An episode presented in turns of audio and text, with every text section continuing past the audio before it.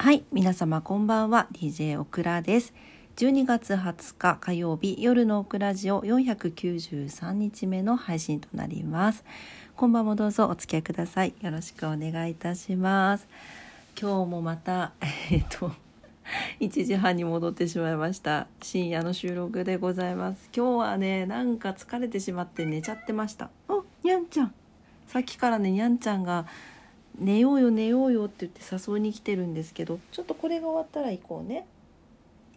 うんうん可愛いいでしょ。にゃんはね私の相棒なので。ね。にゃんちゃん11歳になったね。ちょっと待っててね。ね。うん。待っててくれる？うん。めちゃくちゃ見つめられてます。はい、えー、今日はね火曜日でしたが皆様いかがお過ごしだったでしょうか？オクラはですね今日お休みで実は今日明日と連休いただいてまして非常にゆっくりすることができました。あのね朝も言ったんだけどマイマネージャーのグークのね映画を見に行ってきたんですよ。今日はその話をしたいなと思います。いやねよかったよ。よかったという言い方がいいのかわからないんですがえっ、ー、とえっ、ー、とですね映画館は開拓、えー、と福岡のあのよくオクラが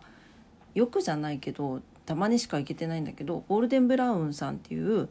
あのハンバーガー屋さんが入ったファあのファッションビル開拓というファッションビルがあるんですがその中にキノシネマという、えー、シネマが入っていて、はい、そこで、えー、今あの上映されている映画だったんですけど、えーとですね、ルイス・ウェイン「生涯愛した妻と猫」という映画でございました。皆さんルイス・ウェインさんご存知ですか？あの猫ちゃんのイラストレーターの方なんですが、えー、この方の実話を、えー、そのまま映画にしたはい、このルイス・ウェインさんの、えー、生涯を描いた映画でございました。はいまああのオクラの感想を言う前にですねはいえー、イントロダクションがあるのでこちらをちょっとお読みしておきたいなと思います。えー、夏目漱石にも影響を与え英国で爆発的な人気を博した猫画家ルイス・ウェイン。彼を守り続けた妻と猫との愛の物語。ということですね。えー、19世紀末から20世紀にかけてイギリスで大人気だったイラストレータールイス・ウェイン。夏目漱石の我「我が輩は猫である」に登場する絵はがきの作者だとも言われている。彼が描いた猫は愛らしくてコミカル。生き生きとしたタッチで今にも絵から飛び出してきそうなものばかり。そんな絵を残したルイス・ウェインとはどんな人物だったのか。猫を描き始めたきっかけと理由はそこには周囲からの大反対の中結婚し3年後にこの世を去ってからもその愛で夫を生涯守り続けた妻エミリーと親友であり人生の死でもある猫のピーターとの物語があった。出出演はベネディクト・カンバーバッチ。パワー・オブ・ザ・ドッグに出てた方ですね、えー、クレア・フォイファーストマンに出てた方え監督は俳優え、監督としてもその才能が注目されている日系英国人のウィル・シャープ。たとえ命が尽きても愛は残されたものと共に生き続ける。その美しくも尊い真実を見る者に信じさせてくれる優しく温かな愛の物語が誕生したということであのちょっとねあの今これイントロダクションを読みながら泣きそうなんですけど。生理前かな？ちょっと本当にねあのあちょっと何て言うのかな？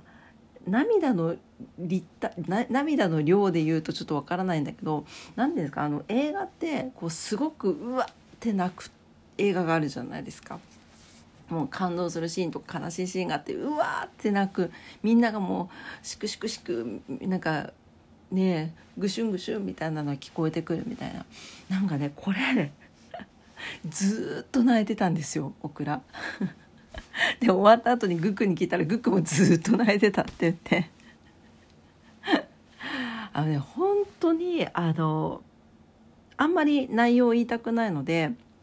もうね是非あの猫が好きな方あとはそのイラストとか絵に関することをお好きな方とかお仕事されてる方とか是非見に行ってほしいなと思いますし、まあ、そうじゃなくてもあの大切な、ね、方がいらっしゃる方とか、まあ、本当あの、まあ、猫がちょっと苦手とか嫌いだったらあれなんですけどうんあの猫かわいいなとか猫大好きとかもういう方は是非見てほしいなと思うんですが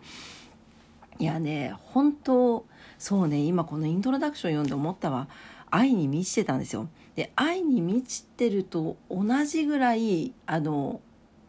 彼ですね統合失調症になるんですね。なんでちょっとその狂気的なところもあのすごく出てきててそのなんか彼の中の心の葛藤とかそういうものも結構リアルにあとはなんかすごくこれ英語の名前がねあの「ザ・エレエレクトリエレクトリカル・ライフ・オブ・ルイス・ウェインという英語名なんですけどこれあの何ていうのかな電気の話も出てくるんですよ。を見てほしいんだけどこう電気の話もはちゃめちゃなこと言ってるようなんだけど私はオクラはあるかなって思った 今そのすごく頭のいい方たちが量子力学とかやってるじゃないですか。ああいうのにつながっていくことなのかなとも思ったしまあとはいえやっぱり彼が抱えているこの統合失調症のねあの病状だったりとかあとはその前にもやっぱりそうやって大好きなねあの奥さんを亡くすんですけれどももうここぐらいからねその前からもう人生波乱万丈でもうずっと人生波乱万丈だったんですが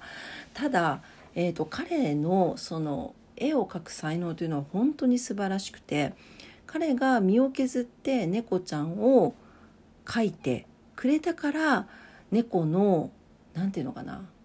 言い方が悪いかもしれないけど位が上がったんですね。人間界での。と言われているそうです。それまでは猫ってペットのね位置にペットっていう言い方あんまりオクラ好きじゃないんだけどまあえーと、当時の時代ですねペットの位置にいなかったそうなんですね。貴族たちも犬が好きでで猫はちょっと忌み嫌われているような野良猫であるような形だったそうなんです。ただ彼があのまあ面白おかしくというとあれなんですけど可愛くねあの猫ちゃんたちが二足歩行をして人間みたいな生活をしている絵を描いてくれることによって人々が猫に興味を持って猫に接するようになって猫と一緒に生活するようになったと言われているそうです。感謝せないかんよねもう